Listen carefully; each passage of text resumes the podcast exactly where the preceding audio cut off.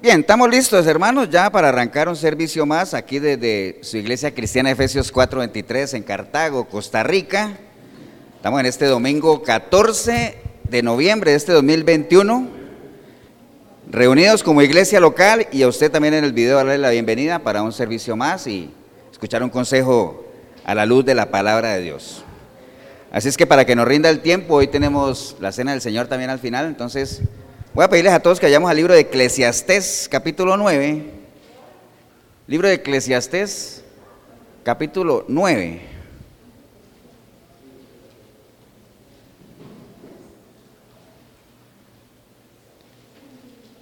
Eclesiastés 9, ¿no?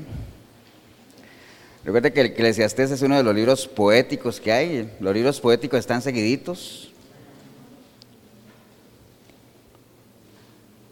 Y a usted en el video también animarle para que busque una Biblia, busque o, anote los versículos y después los busca. ¿no? ¿Estamos hermanos? ¿Todos? Eclesiastés capítulo 9. Vamos a leer del verso 4 en adelante. Dice la palabra del Señor en Eclesiastés 9:4. Dice, aún hay esperanza para todo aquel que está entre los vivos.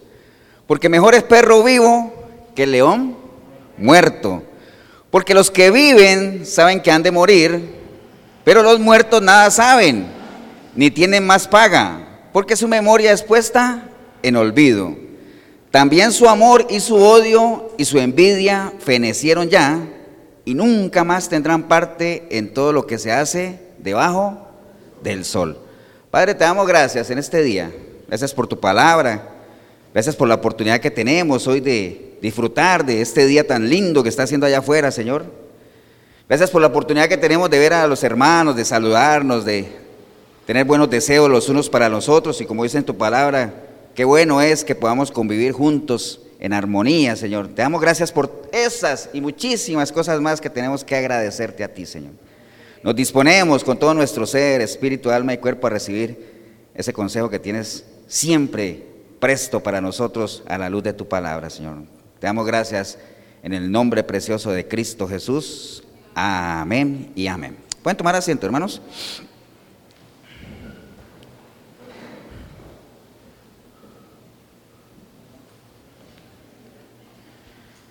Bien, ya estamos listos. Eh, ahorita, bueno, esto no salió en el video, pero ahorita que el hermano Randall abrió el culto, yo decía allá dentro, allá atrás decía, ¿será que Randall vio mis apuntes o qué?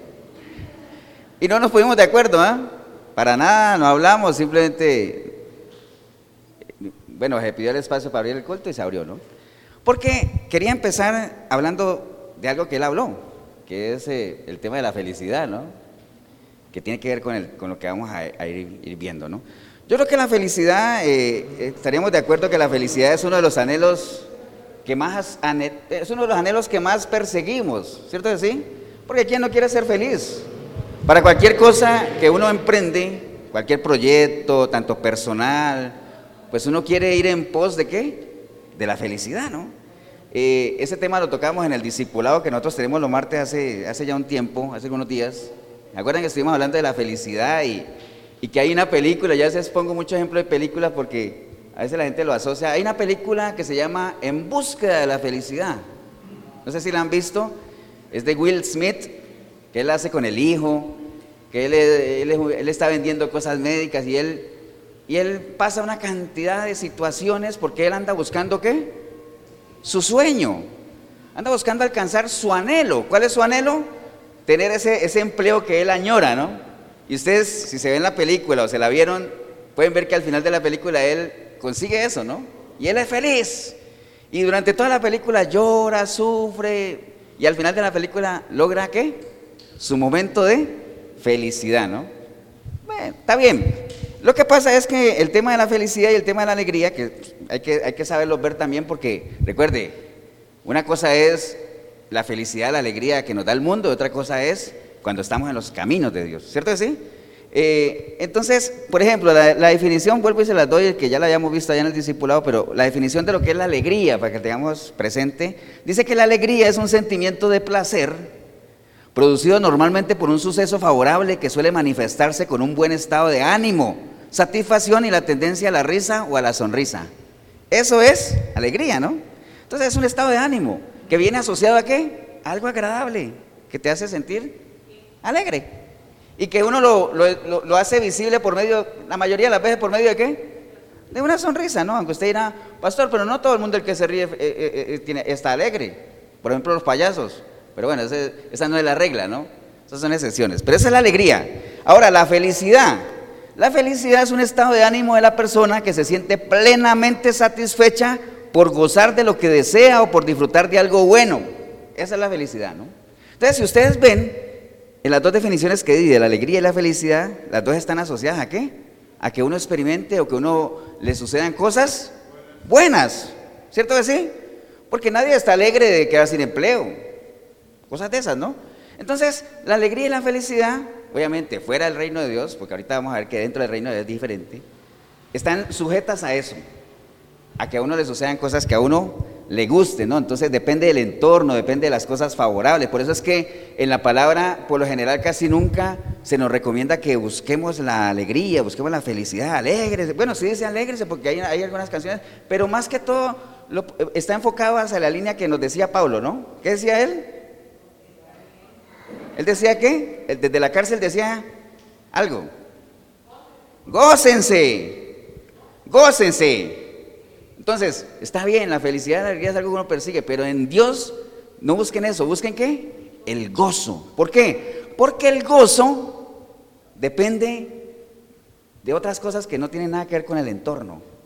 El gozo depende de una íntima, una sólida, una verdadera, una genuina relación con Cristo, con Dios, con el Espíritu de Dios. Por eso es que independiente de cómo usted esté pasando situaciones buenas o no tan buenas, y no digo malas, porque si usted está en el reino de Dios, para usted no hay cosas malas, sino que hay adversidades. Porque dice la palabra que todas las cosas ayudan al que ama a Dios. Amén. Entonces no hay cosas malas, todas son buenas. Hay adversidades, hay cosas que no nos gustan. No necesariamente todo lo que viene de Dios, aunque sabemos que es bueno, nos gusta. ¿Cierto que no? ¿Acuerdan del rey aquel? Tengo una palabra de Dios para ti. Mándala, porque si es de Dios, aleluya. ¿Y qué le dijo? Pues arregla tu casa porque vas a morir. ¿Entiende? Entonces, el gozo depende de eso. El gozo no depende de las circunstancias. Por eso, aún usted en medio de la adversidad, usted puede gozarse. Y usted puede hacer como Pablo, aún en la cárcel, puedes estar gozoso. Amén. Porque no depende de eso. ¿Estamos, hermanos? Entonces, quería nada más hacer, hacer énfasis en eso y por eso es que la palabra siempre nos dice, gócense, gócense, gózate con lo que tienes ahora, ¿no? Disfruta, gózate. ¿Estamos, hermanos? Entonces, yo les he comentado a ustedes que yo trabajo en una, en una agencia de investigación de mercados y nosotros, entre los servicios que hacemos es encuestas, ¿no? Investigaciones de mercado. Entonces, si uno hiciera una encuesta y le preguntara a la gente, ¿qué necesita usted para ser feliz? Pues yo le diría que la mayoría de la gente se inclinaría hacia decir, bueno, ahorita en esta época que me gane el gordo navideño, ¿no? La lotería, que aquí le llaman el gordo. Tener una buena casa, tener un mejor carro, tener un mejor empleo, ganar el doble de lo que gano ahora. Entonces por ahí se iría casi la mayoría de las respuestas, ¿no? Ahora se dirá, pastor, y no habrá alguien que diga, amar a Dios. Sí, pero ese será uno en un millón. Porque así es, ¿no? ¿Cierto que sí? Entonces la gente tiene la tendencia a creer que la felicidad, la alegría, el gozo, como, lo, quieran llamar dependiendo del escenario donde se muevan, depende de qué? De lo que uno tiene, de las posesiones que uno tiene. Y como estamos en un sistema que nos ha enseñado de que uno debe ir siempre buscando lo que le falta, no importa lo que tengas, siempre tu mirada en lo que te falta, ¿no? Como le pasó a Eva. Eva tenía todo, pero vino el enemigo y le dijo, pero te falta todavía ese árbol que te va a hacer igual a Dios. Entonces ahí mismo ella patinó y, miró el árbol con codicia, entonces dijo, cierto, yo no estoy completa, me falta eso. Entonces esa es la sociedad que vivimos hoy en día que nos empuja hacia buscar lo que nos falta y eso nos impide disfrutar lo que tenemos. Entonces, por lo general la gente asocia y, y la gente que es de escasos recursos creen que teniendo más plata van a ser más felices. Y yo creo que todos los que estamos aquí y usted en el video, de seguro conocemos casos de gente que es tan pobre que lo único que tienen es plata. ¿Cierto que sí? Porque acuerde que la pobreza, ¿dónde va? La pobreza está aquí en el bolsillo, ¿no? Aquí puede que usted no tenga nada, entonces es pobre. Pero aquí ¿qué hay? Miseria. Entonces, ya cuando uno cae al nivel de miserable, ahí sí ya, pobres podemos ser, hoy tenemos, mañana no tenemos. Pero no crea que el tener te garantiza que tú seas feliz, que te hagas alegre, que puedas gozarte, ¿no? Por eso, de hecho, en línea a lo que les decía de lo que yo trabajo, el mes de diciembre, que ya se avecina, ya dentro de 15 días es diciembre, eh, el mes de diciembre no es un buen mes para uno hacer eh, investigaciones de las que yo les digo ahorita, de ir a preguntarle a la gente cómo se siente. ¿Por qué? Porque diciembre es un mes donde todo el mundo está feliz, ¿no? Todo el mundo está alegre, las vacaciones, los regalos, el dinero extra que llega, todo el mundo ama, todo el mundo visita a un aquel al que nunca ha visitado, todo el mundo manda tarjetas, todo el mundo manda mensajes, ¿cierto que sí? Entonces no es un buen, no es un buen mes. Por ejemplo, nosotros no hacemos estudios eh, ya después de la primera semana de diciembre para allá, no, ¿por qué? Porque son resultados engañosos.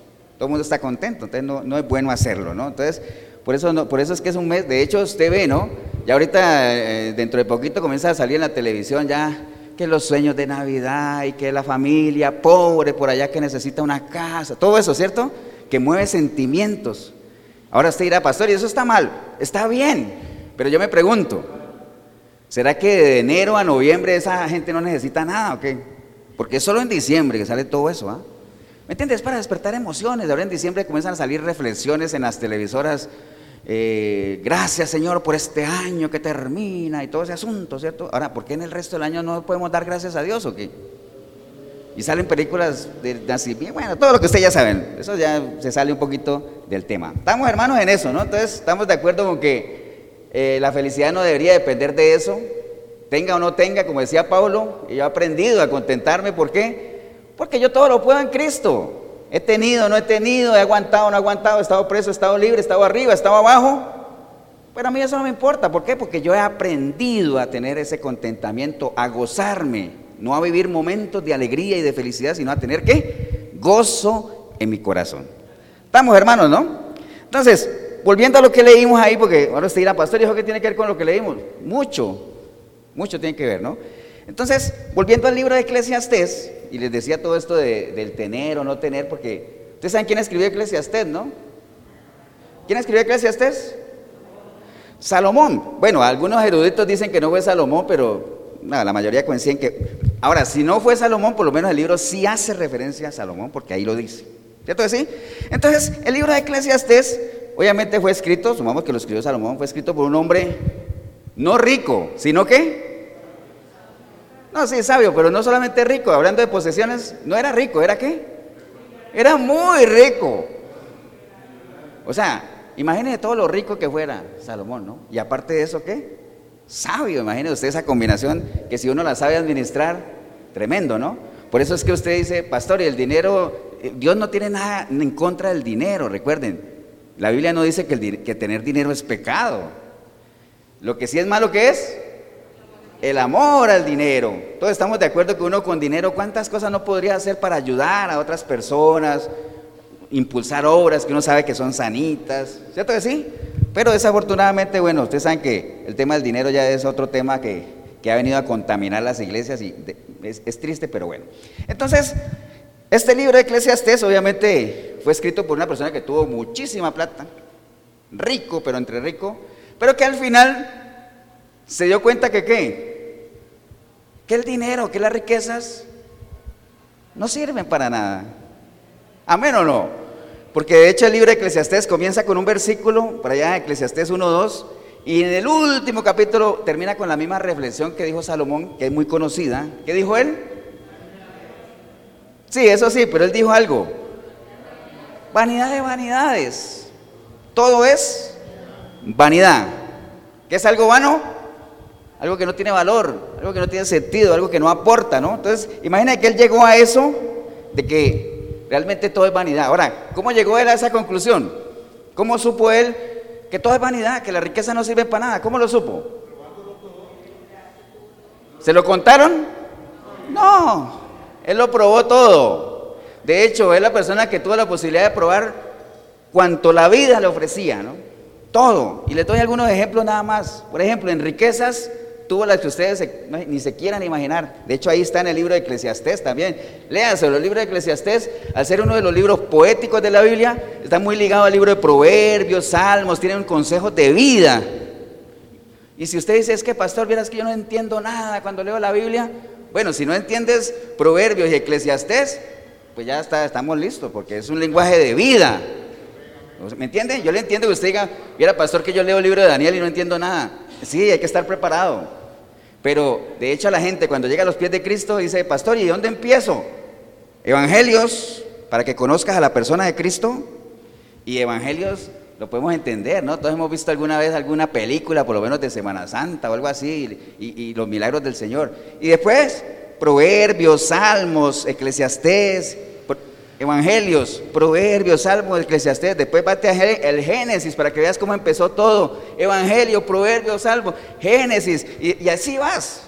Pero hay gente, no te metas a Apocalipsis de una porque sales corriendo, hay que estar preparado. ¿Estamos hermano o no? Entonces, en este libro de Eclesiastés, que de hecho de eso se trata el libro, de ese relato de lo que ellos llaman el predicador, ¿no? ¿Refiriéndose a quién? A Salomón.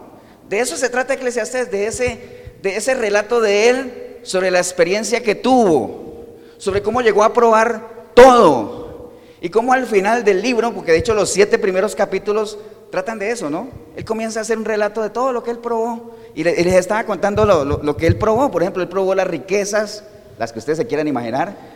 La sabiduría, toda la que ustedes se quieran imaginar.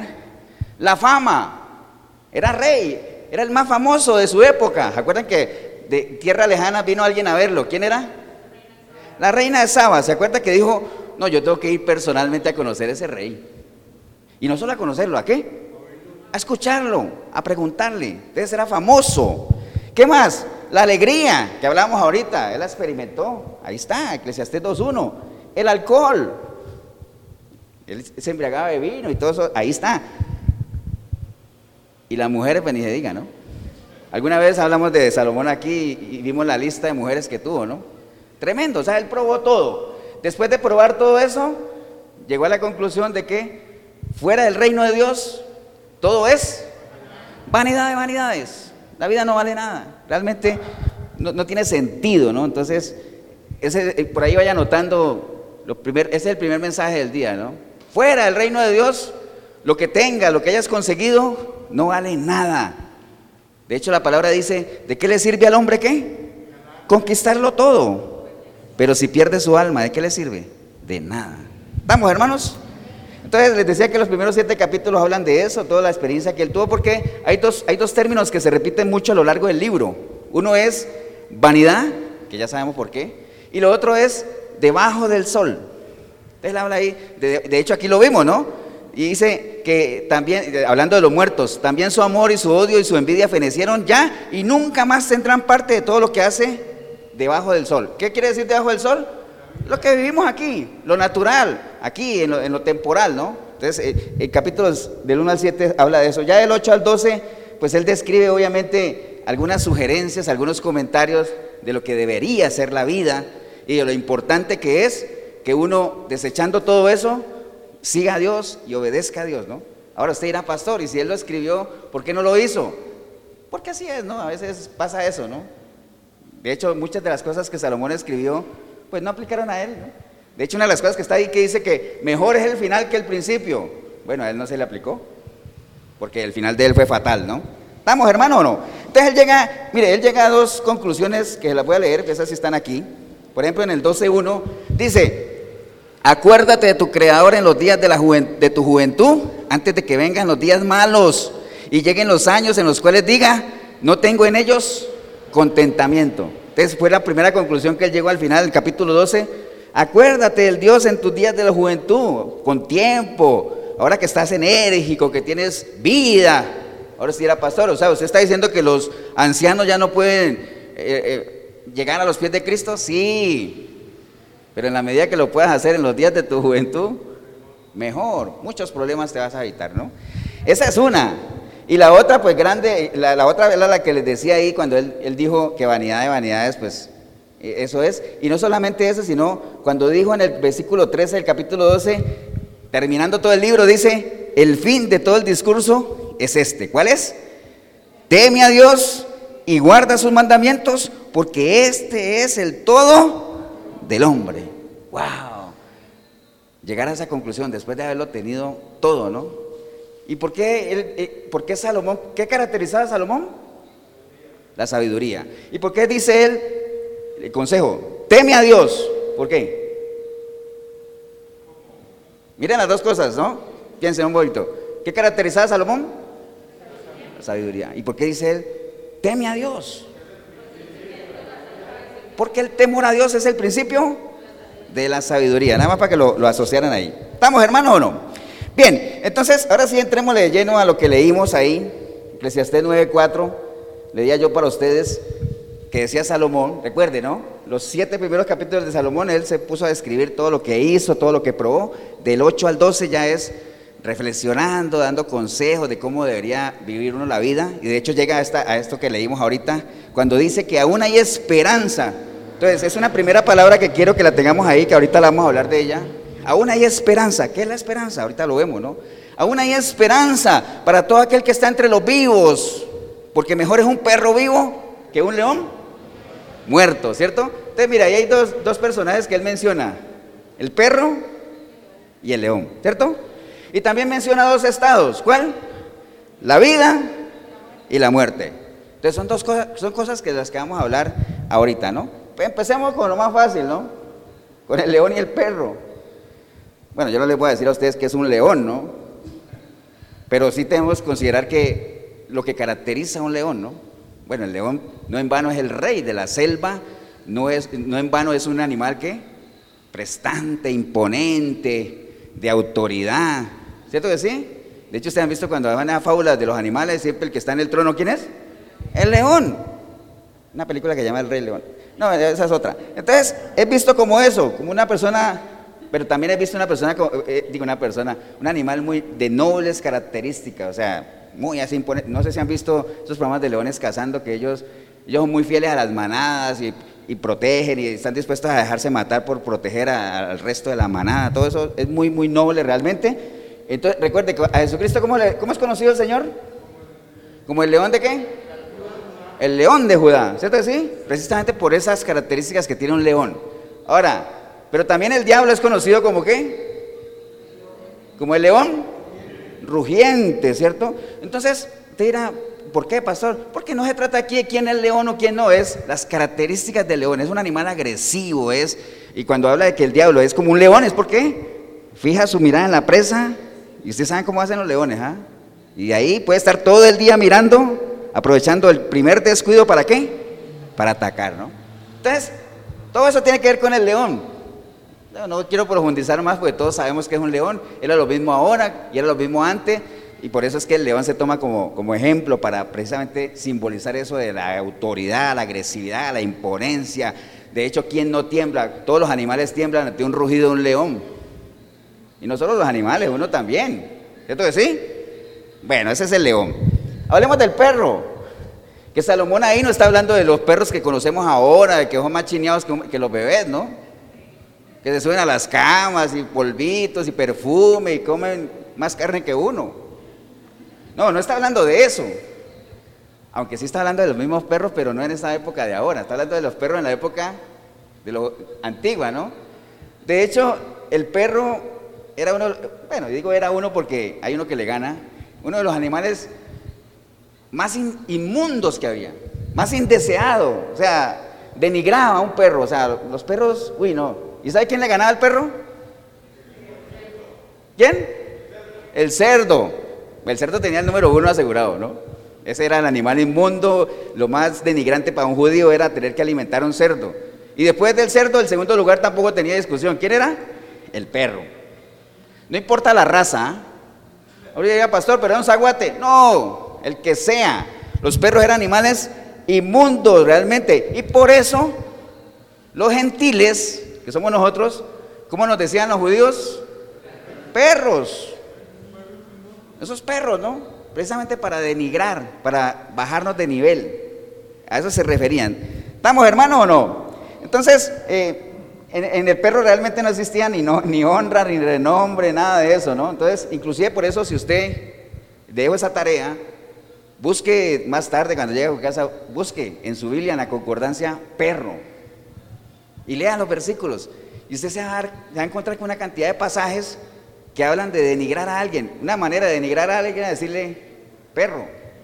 De hecho, hay uno, les traje uno nada más que está en 2 Samuel 16, 9, porque resulta que a David había alguien insultando al rey, hablando mal del rey. Entonces, dice, entonces, 2 Samuel 16, 9 dice, entonces Abisaí, hijo de Sarbia, dijo al rey, ¿por qué maldice este perro?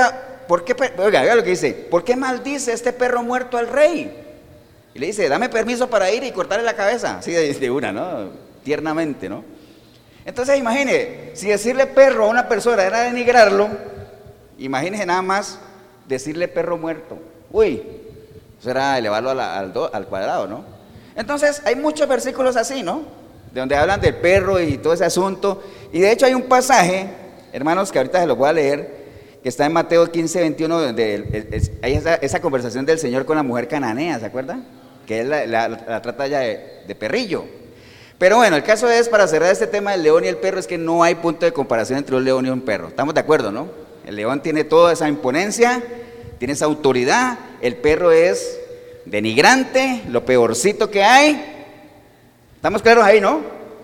Ahora, lo que pasa es que en las matemáticas de Dios es mejor un perro vivo que un león muerto, ¿ah? Porque un perro vivo, por lo menos, ¿qué? Por lo menos, ¿qué hace? Ladra. Ahora, ¿qué hace un león muerto? Nada, porque acabamos de leer que los muertos ya no tienen ninguna participación, lo que está debajo del sol, ¿no? ¿Estamos hermanos o no? Entonces voy a ir un momentito allá a Mateo nada más, para, que no, para no quedarme con eso del, del hombre, del Señor con la mujer cananea. Eso está en Mateo 15, 21. Mateo 15, 21 Mateo 15, 21 dice la, fe de la mujer cananea, nada más para que, para que cerremos esto. Dice, saliendo Jesús de allí, se fue a la región de Tiro y de Sidón, y he aquí una mujer cananea que había salido de aquella región clamaba diciéndole, Señor, hijo de David, ten misericordia de mí, mi hija es gravemente atormentada por un demonio. Pero Jesús no le respondió palabra, entonces acercándose a sus discípulos le rogaron diciéndole, despídela, pues da voces tras nosotros, como dice, está haciendo mucho escándalo. Esa es otra traducción. Entonces, él respondiendo le dijo, no soy enviado sino a las ovejas perdidas de la casa de Israel. Entonces ella vino y se postó entre él diciendo, Señor, socórreme. Respondiendo él le dijo, no está bien tomar el pan de los hijos y echarlo a los perrillos. Y ella dijo, sí, Señor, pero aún los perrillos comen de las migajas que caen de la mesa de sus amos. Entonces respondiendo Jesús le dijo, wow, mujer grande, grande es tu fe hágase contigo como quieras, y su hija fue sanada desde aquel hora. Entonces, mire las ventajas de, un perro vivo, ¿no? Ella sabía que ella era un perro, ¿no? Porque no era del pueblo de Israel, digámoslo así, un perrillo. Pero él decía, no es bueno dar el pan a ellos. decía, pero bueno, aunque sea los perros vivos tienen la esperanza de qué? De recibir, aunque sea qué? Las migajas que caigan del plato, ¿no? Eh, un, un león muerto no podría hacer eso. ¿Cierto o no? Entonces, nada más para que tengamos claro de que definitivamente vale más un perro vivo que un león muerto, ¿no? ¿Estamos claros, hermanos? ¿no? Bien, entonces, ya hablamos del, perro y el león, ya lo tenemos claro, sabemos la diferencia que había entre los dos, pero por más que uno sea más imponente que el otro, si el uno está muerto, frito. ¿Estamos, no? Hablemos ahorita de la vida y la muerte, que es otro tema que se toca ahí. Recordemos que siempre desde el principio, desde allá el libro de Deuteronomio capítulo 30, Siempre el Señor nos ha puesto esos dos caminos, ¿ah? Pongo delante de ti qué? La vida y la muerte. Ahí están las dos opciones. La vida y la muerte. Escoge tú. Después dice, bueno, yo te aconsejo que escojas la vida para que te vaya bien, ¿no? ¿Por qué? Pero en línea lo que estamos hablando dice, te aconsejo que escojas la vida, no la otra, ¿por qué? Porque vale más que Vale más un perro vivo, acuérdense, estamos hablando de eso, ¿no? ¿Por qué? Porque vale más un perro vivo que un león muerto. Y mientras el perro esté vivo, ¿tiene qué? Esperanza. Tiene esperanza, ahorita vamos a hablar de eso. Y recuerde que hay, un, hay por ahí un dicho que dice que la esperanza qué? Es lo último que se pierde. Porque en el momento que uno pierda la esperanza, pues está listo, ¿no? Porque la esperanza tiene que ver con qué. Ahorita lo vamos a ver, pero me adelanto. La esperanza, uno podría ligarla con qué. Con fe, ¿no? Esperar, esperanza tiene que ver con esperar, esperar tiene que ver con paciencia y la paciencia tiene que ver con, con fe, ¿no? Pero bueno, hablemos de la vida y la muerte. Mientras tanto, un ratito, eh, recuerde, son dos caminos que el Señor siempre nos ha puesto ahí. En esta vida, en este caminar, en, en los caminos de Dios, siempre vamos a tener dos caminos. Usted va a tener la oportunidad de caminar en verdad o la, oportunidad de caminar en qué? En mentira. Usted va a poder escoger un camino que lo lleve a la unión o un camino que lo lleve, no a la unión de Cartago, a la unión, sino a la desunión, ¿cierto? A la vida o a la muerte. Todo depende de qué. Todo depende de qué. De la decisión. O sea, ¿han visto esos dibujos que uno llega y hay dos flechas? ¿Y hay alguien así? ¿Para dónde agarra? Depende de tu decisión. ¿Y la decisión depende de qué? De la información que tengas aquí. ¿Para dónde quieres ir? ¿Dónde te vas a sentir mejor? ¿Cuál es el lugar que te conviene? Por eso es bueno conocer sobre la vida y la muerte para que la gente no crea pues ese cuento de que con la muerte física se acaba todo, ¿no? De hecho vamos a hablar de eso, eh, de que ahí, ahí la, la Biblia habla mucho de la muerte, pero ¿de qué tipo de muerte? El Señor le dijo a Adán y Eva, si ustedes comen de esa manzana, mueren. ¿Cuál muerte? Dice la palabra que el alma que peca, muere. ¿Pero cuál muerte? ¿Me entiende? Entonces, ¿cuál muerte? Primera de Juan 5:11, dice la palabra, y este es el testimonio que Dios nos ha dado. ¿Que nos ha dado qué? Vida eterna. ¿Y esta vida está dónde? En su Hijo. El que tiene al Hijo tiene la vida. Y el que no tiene al Hijo de Dios no tiene la vida. ¿Cómo se le llama al que no tiene la vida? Muerto. Pero ¿cuál muerte? ¿Me entiende? ¿Cuál muerte? Entonces, bueno, obviamente eh, hay tres tipos de muerte que la Biblia menciona. Vamos a hablar rápidamente de ellas para que lo tengamos el caso. La primera es la muerte física. Recuerden que nosotros somos seres qué? Tripartitos. Tenemos un cuerpo que cuando morimos físicamente, porque ¿qué es la muerte física? Es cuando el espíritu de vida nuestro, ¿qué pasa? Sale. Amén. Entonces tenemos un cuerpo, que ¿qué pasa con ese cuerpo? Vuelve a la tierra, porque dice que del polvo venimos y al polvo vamos. El espíritu de vida que tenemos en nosotros, ¿para dónde? ¿Qué pasa con ese espíritu? Regresa a Dios porque fue el que lo dio. Amén. ¿Y qué más? ¿Qué me falta? El alma. Somos un alma. ¿Qué es el alma? Lo que somos. Ahí están nuestros sentimientos, nuestros pensamientos, nuestra memoria, todo. Por eso es que el alma es la que pasa a dónde? Al juicio, ¿no? ¿Ah? No. Son, son, son, espirituales los dos. El alma es espiritual y el espíritu, pero el espíritu es uno. Por eso es que hay un versículo que dice que, que la carne es débil, pero el espíritu siempre está qué? Dispuesto, porque el espíritu, ¿quién nos lo dio? Dios. Es el espíritu de vida, es el aliento, es como el soplo que el Señor hizo para que viviéramos, ¿no? El alma, el alma también, cuando uno nace, uno comienza a, formar el alma, lo que uno es. ¿Se acuerdan de la conciencia natural? Es que es un tema largo, no quiero meter ahí. Pero cuando uno nace, uno comienza a recibir información natural. ¿Por, por medio de qué? De los ojos, del oído, lo que habla, lo que toca, todo le genera una información que va alimentando una conciencia que natural. Entonces, eso genera, y eso también genera una fe natural. Y cuando uno viene a los, a los caminos de Dios y uno comienza a meter información espiritual en su mente, en su, en, su, en su cabeza, pues uno va desarrollando una conciencia espiritual, ¿me entiende? Pero el espíritu y el alma son diferentes. El alma se va formando, el alma es lo que somos. El espíritu no tiene problema. Cuando uno muere, el espíritu sale y regresa a Dios, que fue el que lo dio. El cuerpo vuelve a la tierra. El alma es la que tiene que presentarse al tribunal de Cristo. ¿Para qué?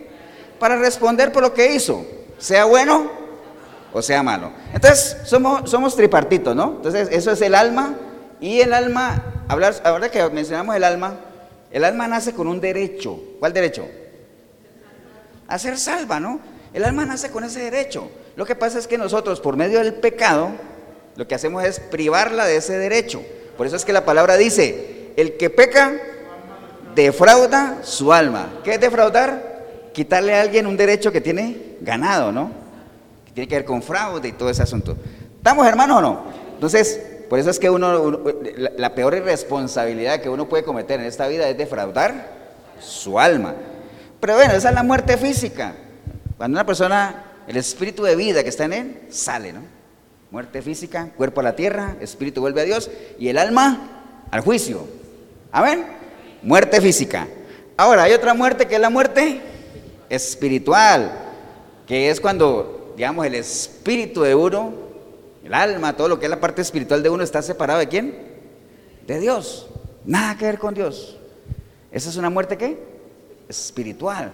¿Y qué es lo que genera esa muerte espiritual? El pecado. Es lo que detona. Acuérdense, esos son conceptos que ya nosotros tendríamos que manejar como así, ¿no? ¿Qué es lo que le genera a uno la muerte espiritual? El pecado. ¿Todos los pecados? ¿Todos? ¿Todos los pecados nos generan muerte espiritual? No, porque hay pecados de, de muerte. Hay pecados que contristan al Espíritu Santo, porque es otro tema también, es que esto si nos ponemos a juntar temas, aquí no, nos vamos. Hay pecados que son de muerte y hay pecados que contristan al Espíritu Santo, que entristecen al Espíritu Santo, pero que no te apartan de Dios. Por ejemplo, dice la palabra, el que sabe hacer lo bueno y no lo hace, es pecado. Pero un pecado de muerte, no. Bueno, depende de lo que haya hecho, hay que ver, ¿no? Pero hay muchas cosas que hacemos, muchas actitudes, muchos errores que cometemos, muchas cosas que deberíamos hacer como hijos de Dios, que decimos que somos y no las hacemos, y eso contrista al Espíritu de Dios, pero no te separa de Él. Entonces tienes que reconciliarte y todo ese asunto, ¿no? Pero cuando uno comete un pecado de muerte que lo aparta de Dios, ahí tiene que volver a qué? A nacer, ¿no? tiene que nacer de nuevo, ¿no? Entonces la muerte espiritual es esa separación del alma de uno de Dios, ¿no? Esa separación espiritual de Dios. Y es el pecado el que lo detona. Amén o no, hermanos. Entonces dice, Romanos 5.12 dice, por tanto, como el pecado entró en el mundo por un hombre, y por el pecado, la muerte. ¿Cuál muerte? La espiritual Así la muerte pasó a todos los hombres por cuanto todos pecaron, ¿no? Entonces a veces se apoyan de eso decir, si ve, todos somos pecadores. No, por cuanto todos, pasado, futuro, presente. Pasado, futuro, presente. ¿En qué, ¿En qué está ese verbo? Dice, así la muerte pasó a todos los hombres por cuanto todos pecaron. Pasado. Ahora, yo espero que para todos los que estamos aquí para el video también sea pasado, ¿no? Y no sea en su vida, por cuanto todos siguen pecando. No, que no sea eso, por cuanto todos pecaron. Ya tomemos la decisión de salir de esa muerte espiritual, porque si es posible salir de esa muerte espiritual estando vivos en lo natural por medio de una decisión, ¿no? Ahorita lo vemos también. ¿Estamos, hermanos? Entonces, precisamente esa fue una de las razones por las cuales el Señor vino también. Acuérdate, a lo suyo vino, ¿no? Muchas cosas. Una de las razones fue a qué? A restaurar lo que se había a recuperar lo que se había perdido, a, restaurarnos, a volver todo al principio, a que nosotros volvamos a tener esa salvación de la cual tenemos derecho. Pero que muchas personas por la decisión de pecado de muerte, lo que hacen es que defraudar su alma, ¿no? Vamos, hermanos. Y ahora, ¿por qué vino el Señor a darnos vida? ¿Por qué vino Jesús a darnos vida? Porque dice la palabra en Efesios 2.1 que nosotros estamos, ¿qué? Muertos en nuestros, ¿qué? Delitos. ¿Y qué más? y pecados, ¿cierto? Entonces vayan llevando la secuencia. Entonces, pero esa es la muerte espiritual. O sea, es todo un tema. Muerte física, cuando el espíritu de vida sale, la muerte espiritual, cuando estoy apartado espiritualmente de Dios, pero puedo estar vivo físicamente, ¿no? De hecho, hay mucha gente que está viva físicamente, pero están qué? Muertos espiritualmente. Es posible, ¿no? ¿Cierto que sí? Bueno, pero hay otra tercera muerte. ¿Cuál es? La muerte eterna que es conocida en la palabra como la muerte segunda. ¿Cuál es la muerte segunda? Cuando una persona muere físicamente y resulta que estaba muerta espiritualmente. O sea, como quien dice, murió sin Cristo. Si una persona muere sin Cristo, lo que le espera en la eternidad es la muerte segunda. O sea, una eternidad sin Dios. Ahí no hay nada que lo saque. Por eso es que muchas de las doctrinas de la católica no son bíblicas. ¿Por qué? Porque ¿qué es lo que le enseñan a uno? No importa si usted se muere físicamente sin Cristo, usted va al purgatorio y si le hacen nueve novenas y le pagan X cantidad al cura, usted se salva. ¿Me entiende? Eso no es bíblico. Eso no es bíblico. El que muere sin Cristo, acuérdate lo que alguna vez hablamos de que esto de la muerte es como cuando uno va al aeropuerto, ¿no? Y, resulta que hay solo dos destinos: la vida y la muerte espiritual, ¿no? Estamos hablando de la vida eterna y la muerte eterna, ¿no? Separado de Dios. Para donde tú compres el boleto, de ahí no sales. De ahí no tienes devuelto. En lo natural uno, si yo agarro un boleto a España, Ojalá Dios quiera que sí. Si yo gano un boleto a España y resulta que está haciendo mucho frío, digo, no, mejor me voy para Inglaterra, que está más frío todavía. O mejor me voy para otro lado, ¿no? Cambio mi destino. Y si no me gusta todo eso, me regreso a Costa Rica. ¿Cierto así? No, aquí no. Cuando uno cruza el umbral de la muerte, solo hay dos destinos, ¿no? Una muerte eterna o una vida eterna. ¿Mueres con Cristo? Mueres sin Cristo. Y a donde te mueras, dice que a donde cae el árbol, de ahí no lo levanta nadie, ¿no? Entonces esas son las tres muertes, rápidamente. Muerte física, muerte espiritual y la muerte segunda. Son las tres muertes que habla la palabra. ¿Estamos hermanos? ¿Amén o no? Entonces, la muerte física no la podemos evitar. Nadie la puede evitar. Tarde que temprano vamos a morir. Eso nadie lo puede hacer. Digamos, no lo podemos evitar. Pero la muerte espiritual, si bien nosotros nacemos bajo esa condición, porque hemos sido destituidos de la gloria de Dios, pero por medio de una decisión podemos pasar de muerte a vida. Porque el Señor nos ha cortado su mano para qué? Para sacarte de este mundo de tinieblas, de muerte y trasladarte al reino de su Hijo, de la luz admirable. Pero por medio de qué? De una decisión. Entonces hay dos formas de estar muertos espirituales. Que una persona nunca le haya entregado su vida a Cristo, nunca se la entregó. O que habiéndose la entregado, ¿qué pasa? Haya caído. O sea, haya caído en pecado de muerte, entonces volvió otra vez a donde estaba. Dice que el perro vuelve a su vómito y la chancha al lodo donde estaba, ¿no? Pero cualquiera de las dos, si usted está vivo físicamente, usted tiene qué? Esperanza. ¿Por qué? Porque con una decisión puedes volver de muerte a vida.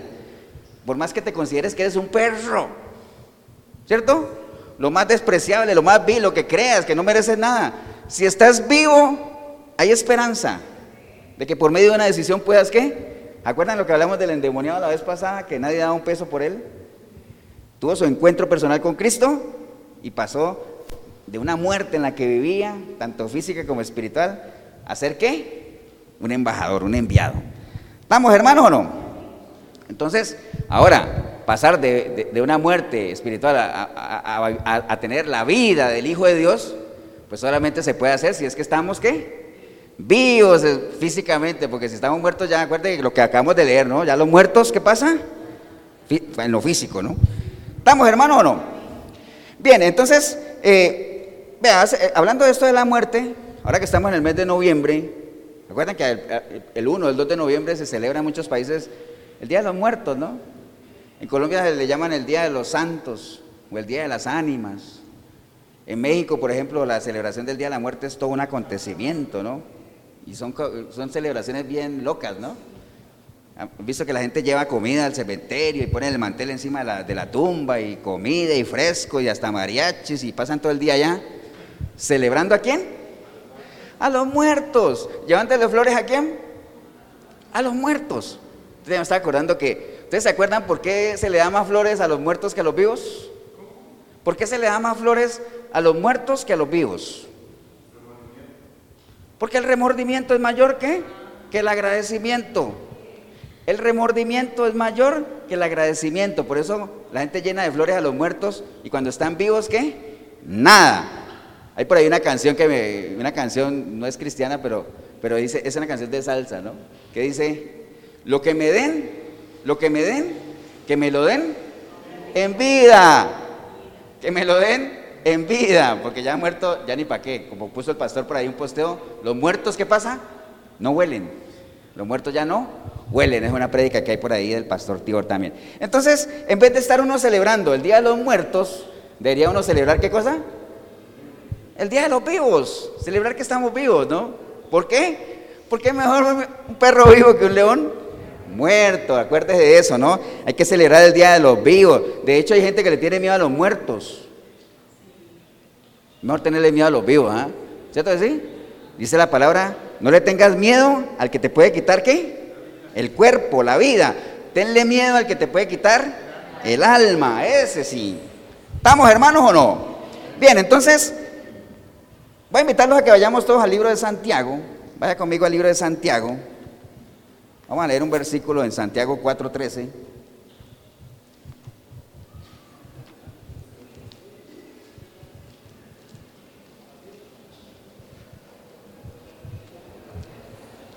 Santiago 4.13, leo para ustedes rápidamente mientras lo encuentran. Dice Santiago 4.13, dice, vamos ahora, los que decís, hoy y mañana iremos a tal ciudad y estaremos allá un año y traficaremos y ganaremos cuanto no sabéis lo que será mañana. Porque ¿qué es vuestra vida? Ciertamente es neblina que se aparece por un poco de tiempo y luego se desvanece. En lugar de lo cual deberíamos decir, si el Señor quiere, viviremos y haremos esto o aquello, ¿no?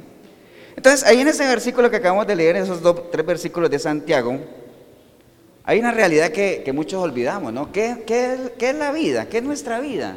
¿Qué representa la vida, no? Entonces ahí nos lo dice claramente, hay dos cosas, ¿no? Eh, y que nos llevaría a reflexionar sobre cosas que son importantes. Primero que no debíamos de jactarnos del día de mañana. Hay mucha gente que hace planes para mañana. Les conté que hay una persona que me dijo una vez, pastor, este año no voy a ir a la iglesia, tal vez el otro año vaya. Y bueno, y le digo yo, mira, ¿y, quién te dice que más tarde vas a estar vivo? Bueno, no me volvió a escribir.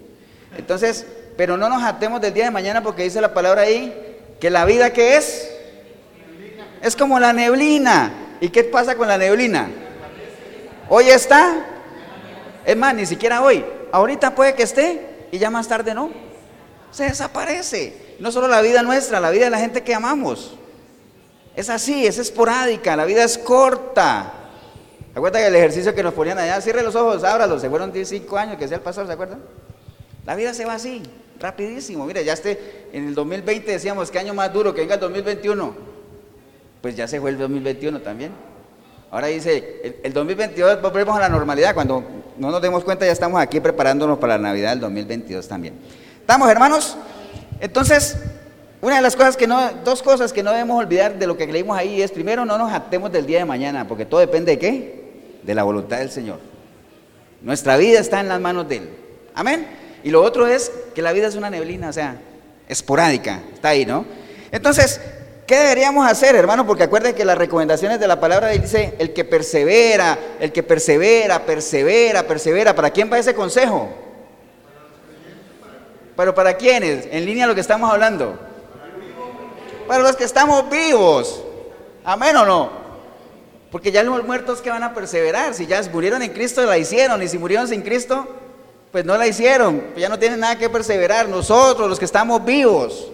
Ahora, si usted es una persona que está viva y no le ha entregado su vida a Cristo, ¿sabe qué dice la palabra? Busque al Señor mientras pueda ser hallado, mientras estás vivo, porque cuando estés muerto no sirve de nada, ya lo hemos leído también ahí. Ahora, no importa lo que sea, no importa la condición en que estés, busca al Señor para que tengas vida. Amén o no. Pero bueno, ¿qué deberíamos nosotros hacer para celebrar que estamos vivos, hermano? Hay muchas cosas que podríamos hacer.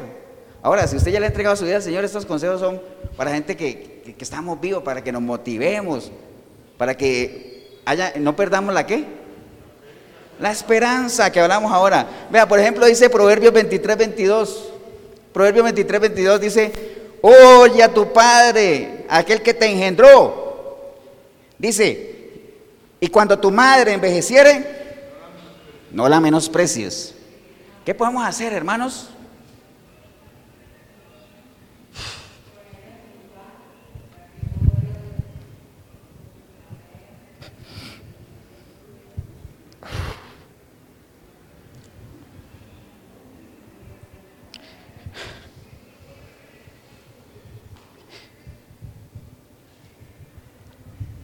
Hay que dedicar tiempo de calidad. ¿A quiénes? A los padres. El que los tenga. Eso lo puedes hacer. ¿Por qué? Porque estás vivo. Amén o no. Tiempo hay que compartir con los padres. Proverbios 17:6 dice, corona de los viejos son los nietos y la honra de los hijos, sus padres. Estamos vivos, podemos dedicar buen tiempo de calidad. ¿A quiénes? A los hijos. Amén o no.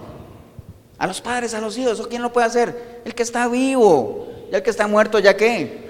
Por eso ya si, si tus padres se han muerto, ¿ya de qué sirve? Ya no sirve de nada. O sea, el recuerdo está, el recuerdo nunca se va. Siempre el recuerdo estará ahí. Pero ya no podemos hacer lo que podíamos haber hecho cuando estaban qué? Vivos. Amén o no a los padres, a los hijos. Eclesiastés 9:9 dice, goza de la vida con la mujer que amas todos los días de tu vanidad, que te son dados, ¿cuándo? Debajo del sol. Disfrute su relación con su esposa, con su novia, con su pareja. O sea, honrela. Amén. Amén o no. Así tiene que ser. ¿Eso quién no puede hacer? El que está vivo. No importa que sea un perro. ¿Por qué? Porque vale más un perro vivo. Importa que seas un león ahí. Si estás muerto, ¿para qué? No sirve de nada. Estamos, hermanos. Y lo más importante, dice Juan 11:25. Le dijo Jesús, yo soy la resurrección y la vida. El que cree en mí, aunque esté muerto, ¿qué pasa? Vivirá. Y todo aquel que vive y cree en mí, no morirá eternamente. ¿Crees esto? Sí. Entonces ahora que estás vivo, nunca dejas de hablarle a la gente que, que te rodea, a la gente que tú amas. ¿De qué? De que hay esperanza en Cristo. Amén o no. ¿Quién puede hacer eso? El que está vivo. ¿Por qué? Porque el que está vivo tiene la posibilidad, tiene esperanza, el que está muerto ya no. Entonces, mire tantas cosas que hay que hacer con el solo hecho de estar qué? Vivos. Ahora, usted dirá, yo estoy vivo, pastor, pero es que yo de Dios nada que ver. Bueno, lo primero que tienes que hacer es qué? Pasar de muerte a vida. Y estando vivo ya, espiritualmente y físicamente, asegura lo tuyo. Y después de que estés seguro tú, pues arrastra que los demás puedan disfrutar lo que tú estás disfrutando. Amén o no, hermanos. Usted mire la importancia que es la vida o no. Es importante. Ahora usted dirá, pastor, y ya sé que es importante, yo quiero hacer todo eso que usted dijo, pero entonces, ¿qué hago, pastor? ¿Qué hago? Bueno, todo está en la palabra, Amós 5.4. ¿Sabe qué dice Amós 5.4? Amós 5.4 dice, pero así dice Jehová a la casa de Israel, buscadme y viviréis, buscadme y viviréis. Así de sencillo, ¿quieres vivir? Busca a Dios, busca al Señor. Ahora, lo que pasa es que esa búsqueda a las cosas de Dios a veces se da con tanta religiosidad. O sea, la gente busca a Dios solamente por qué. ¿Me acuerdas lo que hablamos ahora de la felicidad y la alegría? Porque las cosas a lo mejor no salen bien, ¿no? Y si me salen bien, gloria a Dios, te alabo. Y si me salen mal, la espalda a Dios, ¿no? Entonces, hay que buscar al Señor, pero hay que saber buscarlo, hermanos. Vea, por ejemplo, dice Jeremías 29, 10. Dice, porque yo sé los pensamientos que tengo acerca de vosotros, dice Jehová, pensamientos de paz y no de mal, para daros el fin que esperáis. Entonces me invocaréis y vendréis y, oraréis a mí, y yo os oiré, y me buscaréis y me hallaréis, porque me buscaréis con todo vuestro corazón. Entonces, ¿cómo hay que buscar al Señor? Con todo el corazón. Cuando habla con todo el corazón, ¿se está refiriendo a qué? A la mente, con conocimiento de causa. O sea, búsquelo, pero búsquelo de todo corazón, no lo busque por necesidad, no lo busque solamente para que te arregle un problema, búscalo para que te cambie la vida. ¿O lo que has ensayado hasta ahora te ha servido? No, ¿por qué? Porque estás viviendo una vida de muerto. Y acuérdate que los muertos, ¿qué pasa? No huelen, no sienten, no responden, no atienden, son insensibles. Entonces, pasa de muerte a vida. ¿Cómo? Búscame, viviréis, dice el Señor. Amén o no. Deuteronomio 4:25 dice, y serviréis allí. Acuérdate que en Deuteronomio es todo ese pleito del Señor con su pueblo ahí que les dijo, no vayan allá, pero no vayan a caer en esas prácticas y todo eso. Cuidado, no se mezclen. ¿Y qué hizo la gente? Se mezcló. Entonces, Deuteronomio 4:25 dice, y serviréis allí a dioses hechos de manos de hombres, de madera y de piedra, que no ven, ni oyen, ni comen, ni huelen. Es decir, cayeron en idolatría, ¿no? Mas si desde allí buscares a Jehová tu Dios, lo hallarás. Si lo buscares de todo tu corazón y de toda tu alma, cuando estuvieres en angustia y te alcanzaren todas esas cosas, si en los postreros días te volvieres a Jehová tu Dios y oyeres su voz, porque Dios misericordioso es Jehová tu Dios, no te dejará, ni te destruirá, ni se olvidará del pacto que dio a tus padres. Es decir, no importa si la situación que usted está viviendo la ocasionó usted con sus malas decisiones, no importa. Pero si desde allí, desde la angustia de tu situación, buscas de todo corazón al Señor, dice que Él no te desamparará. Amén. Busca al Señor en todas sus sendas, en todas sus veredas. Y si sientes que estás mal y ves que te has desviado, dice que clama a Él y Él enderezará tu camino. Búsquelo para que viva. Amén, hermanos.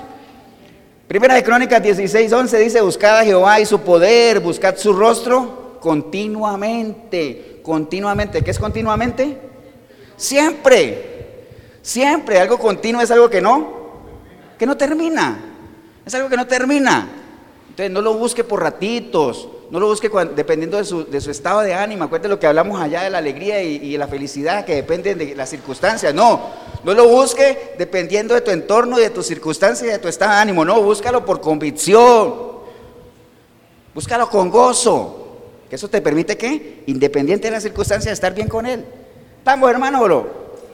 Entonces ya vimos lo del león y el perro, ya lo tenemos claro. Vimos unas pinceladas de la vida y la muerte porque esto es un tema extenso, pero ya sabemos que una cosa, cuando la Biblia habla de la muerte, está hablando generalmente de la muerte espiritual, ¿no? Pero hay tres tipos de muerte, ya lo sabemos. Así como también usted puede estar vivo físicamente, porque ahí, se, pueden, pueden dar varias combinaciones, ¿no? Una persona puede estar viva físicamente y puede estar muerta espiritualmente, ¿cierto? Una persona puede haber muerto físicamente, pero estar viva espiritualmente, ¿por qué? Porque murió por Cristo y está disfrutando de una vida eterna. Entonces se pueden dar varias combinaciones, ¿no? Ahora, la muerte segunda, ya, la condenación eterna es cuando usted muere físicamente, estando muerto espiritualmente, ahí no hay, no hay reversa. ¿Estamos, hermanos, o no? Bien, hablamos de la vida y la muerte. Vamos, voy a cerrar esto para que hablemos un poquito de la esperanza, ¿no? Porque ya vimos que hay esperanza para todo aquel que está entre los vivos. ¿Recuerda que así empezó? Hay esperanza, ¿no? Dice la palabra en el Salmo 91.2, diré yo a Jehová, esperanza mía y castillo mío, mi Dios, ¿en quién confiaré? Ahí está la esperanza. Ahora, ¿qué es la esperanza, hermano? Ahí está la definición, búsquela en el diccionario si quieren. La esperanza es, es un sentimiento positivo que le da sentido a la vida, que permite ver como posible aquello que deseamos. Esa es la esperanza. Por eso que la esperanza tiene que ver con expectativas, todo eso, todo eso tiene la misma raíz, ¿no? Por eso hay un, principio que nosotros manejamos en la iglesia que dice que las falsas expectativas, ¿qué pasa? Generan decepciones. ¿Por qué? Porque mire la definición de la esperanza. Dice, permite ver como posible aquello que deseamos.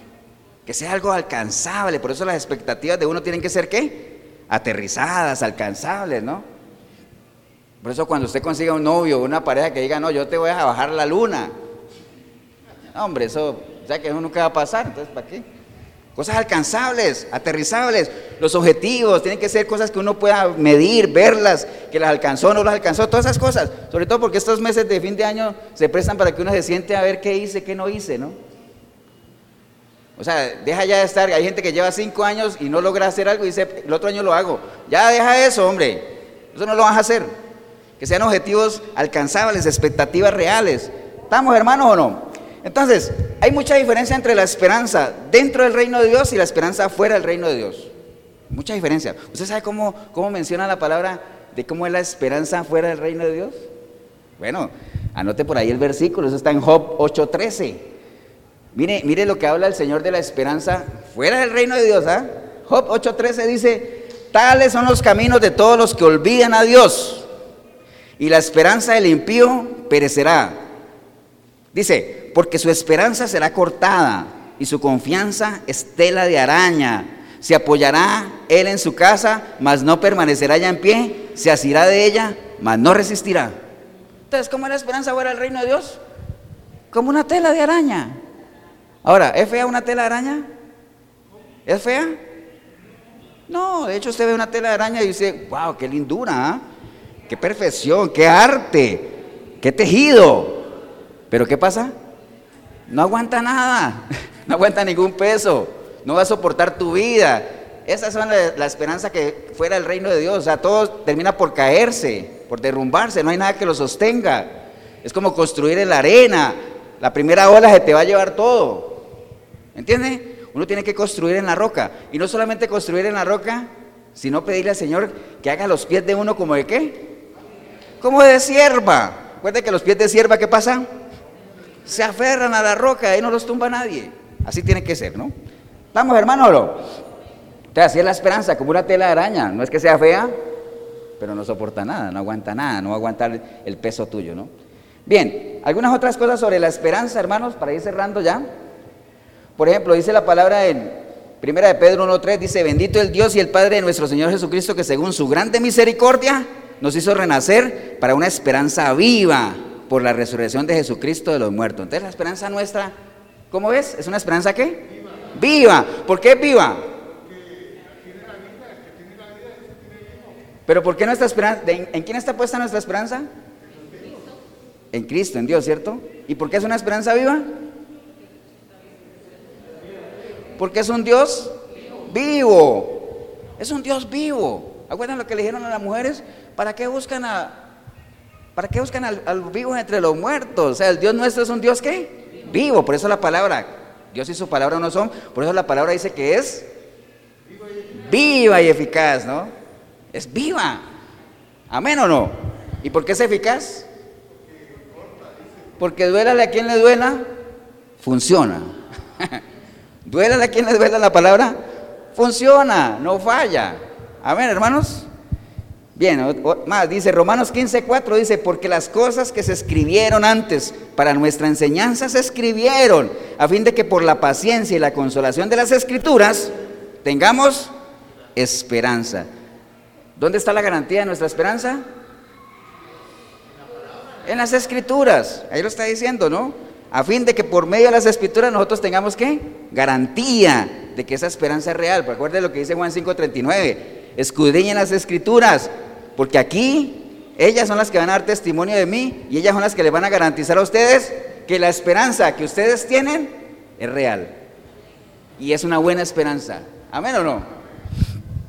¿Qué más? Dice 1 Corintios 9:9, dice, porque en la ley de Moisés está escrito, no pondrás bozal al buey que trilla. ¿Tiene Dios cuidado de los bueyes? ¿O lo dice enteramente por nosotros? Pues por nosotros escribirá, porque con esperanza debe orar el que ara y el que trilla con esperanza de recibir el fruto. ¿Qué dice ahí? Vea, la esperanza en Dios nos da garantía de que lo que usted haga para Él no es en vano, no es en vano. ¿Me entiende? Ahora, si usted lo hace sin Él, dice que en vano trabajan quienes? Los que construyen. Amén, hermanos o no. Y ya para cerrar aquí, ahora sí, Romanos 8, 18 dice, pues tengo por cierto que las aflicciones del tiempo presente no son comparables con la gloria venidera que en nosotros ha de manifestarse. Entonces, hermanos, si nosotros estamos vivos, hay esperanza, amén. Pero si hemos muerto con Cristo, mucha más esperanza todavía. Mira lo que dice ahí Romanos. Pues tengo por cierto que las aflicciones del tiempo presente no son comparables. ¿Con qué? Con la gloria venidera que en nosotros ha de manifestarse. ¡Wow! ¡Qué esperanza, ¿no? Aunque hayamos muerto, pero muramos con Él. Asegúrese de morir con quién? Con Él. No le tenga miedo a la muerte. Recuerde que dice la palabra que la muerte ¿qué? Es ganancia. ¿Para quién? Para el cristiano, para el Hijo de Dios, para el que está ¿qué? Vivo. Para el que está vivo es ganancia. Entonces no, hay que tener miedo a la muerte, lo que hay que tenerle miedo a qué es? A morirse en Cristo. Eso sí debe dar terror. Pero buena noticia, es una decisión nada más pasar de muerte a vida. Bien, hermanos, nada más recuerde lo que dice la palabra. Busque al Señor mientras pueda ser qué? Hallado, mientras esté vivo. Ahora, si usted es una persona que ya le ha entregado su vida a Cristo, por definición usted tiene al Espíritu de Dios, pero es una persona que lleva una relación así, lejana, así como que entre dos aguas, ¿me entiende? Entonces ahí ese versículo aplica de una manera diferente, ¿no? Recuerde, si usted no le ha entregado su vida a Cristo, búsquelo mientras pueda ser hallado, es decir, búsquelo mientras esté vivo. Amén. Si usted ya le ha entregado su vida al Señor, pero tienes una relación ahí, busque al Señor mientras pueda ser hallado. ¿Qué quiere decir eso? Búsquelo en usted mientras esté ahí, porque como vas, es cuestión de tiempo para qué? Para que se vaya. Amén o no. ¿Se acuerdan del Señor que fue allá de los Gadarenos y que la gente está incómoda y le dijo, Señor, es mejor que te vayas? ¿Qué hizo él? Se fue. Se fue. Así es, ¿no? Porque las cosas de Dios no son impuestas. Entonces recuerde, hermanos, y buscar, recuerde que buscar es un verbo, ¿ah? Buscar no es sentarse ahí a, levantar manos, que es bueno orar y todo eso, pero buscar es qué? Acción. O sea, nadie, que, nadie de los que están aquí en el video que quiera buscar trabajo se sienta en la casa y esperada que lo llamen, ¿cierto no? No, hay que hacerlo, hay que ir a buscar, hay que mandar currículos, hay que navegar, ahorita por internet, todo eso. Hay que hacerlo. Acción. Amén, ¿o no, hermanos? Bien, nada más termino con esto que ya lo había leído, pero quiero que quede ahí sembrado nada más, que está en Deuteronomio 4:29. No importa cuál sea su condición, recuerde, si usted está vivo, vale más un perro vivo que un león muerto. Acuérdese de eso. Y dice la palabra, mas si desde allí, de donde estés, buscares a Jehová tu Dios, ¿qué pasa? Lo hallarás. Si es que lo buscares con todo tu corazón. ¿Y por qué es importante que lo busques? Porque dice el Señor, búscame y vivirás. Que era de lo que estábamos hablando, ¿no? Póngase de pie, vamos a darle gracias a Dios, hermano. Padre, te damos gracias en este día. Gracias por tu palabra, Señor. Gracias por, por la oportunidad que hemos tenido hoy de, de reflexionar en algo tan importante que es el asegurarnos de que estamos, ¿qué? Vivos. Primeramente, agradecer la vida física, Señor, que tenemos, ese soplo de vida. Y segundo, agradecer que no solamente estamos vivos en lo físico, sino que estamos vivos, ¿qué? En lo espiritual y la responsabilidad que tenemos de ser que somos vivos, ¿no? Pero si viera alguna persona hoy que usted sabe que está vivo físicamente, pero usted espiritualmente está muerto, entonces, ¿qué te espera si mueres así? Una eternidad muerto, una eternidad sin Dios. Y eso sí, dice la palabra que allá va a ser qué? El lloro y el crujir de dientes, el sufrimiento eterno. O sea, no es justo. El alma tuya no lo merece, porque para eso vino Cristo, para darnos vida. Y no solamente vida, sino vida en abundancia. Pero todo depende de una decisión, ¿no? Si ese es el caso suyo, hombre, mujer, que estás aquí o ahí en el video, usted quiere entregarle su vida a Cristo, quiere comenzar desde hoy, que hoy se marque un antes de Cristo y un después de Cristo en su vida, recuerde, hágalo ahora que está vivo. Aquí saliendo de este, de este salón nadie garantiza nada, nadie tiene la vida comprada. Por eso decíamos ahora, ¿para qué decir, mañana hago esto, más tarde hago esto? No depende de nosotros, depende de Dios, amén. Pero lo que sí depende de nosotros es esa decisión de tomar esa sabia decisión de pasar de muerte a vida, ¿no? De recibir al Hijo, y el que recibe al Hijo recibe la vida, ¿no? Si ese es el caso suyo, hombre o mujer, ahí donde está, dígale, Señor Jesús, en este día, Señor, escuché tu palabra, y hoy me ha quedado claro de que realmente, por más vivo que estoy en lo físico, estoy muerto espiritual, Señor.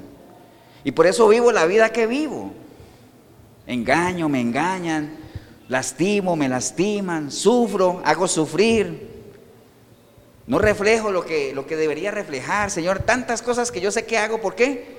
Porque estoy apartado de ti, Señor. Porque la relación contigo no está al nivel que yo sé que tú anhelas. Y que yo sé que tú sabes que yo podría llevar, Señor. Pero no más. Hoy, arrepentido, arrepentida como nunca antes, Señor, yo clamo a ti. Para que tu preciosa sangre me limpie de todo pecado, Señor. Y que tu Santo Espíritu, Señor, pueda venir a mí y hacer de mí una nueva criatura, Señor. Y que a partir de hoy yo pueda comenzar a buscarte por medio de esa capacitación que me da tu Espíritu. Y yo sé que buscándote te voy a encontrar y si te encuentro te voy a conocer, Señor. Conociéndote te voy a empezar a amar y amándote te voy a empezar a servir. Y en medio de esa vida de servicio, de conocimiento, de capacitación, voy a ser un verdadero adorador, que es lo que tú buscas, Señor. Bendigo yo el momento que decidí venir a este lugar o ver este video porque empecé a verlo sin ti, pero ahorita te recibo, Señor, como mi único y suficiente Salvador, Señor. Te doy gracias en el nombre precioso de Cristo Jesús. Amén y amén, Señor. Damos un aplauso, hermanos, al Señor.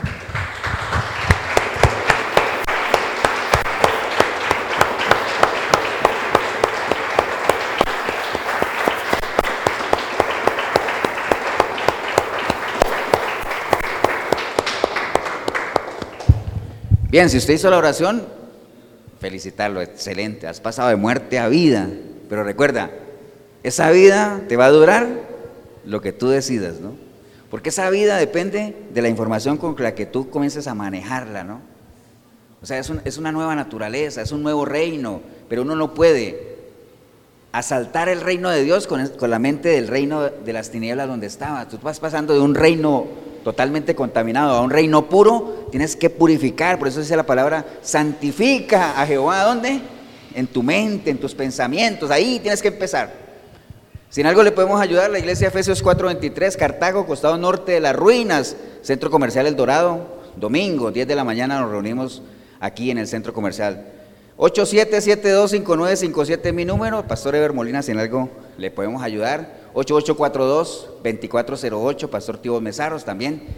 O sea, los canales están, depende de usted. Que el Señor lo bendiga, un abrazo. Nos vemos en una próxima oportunidad.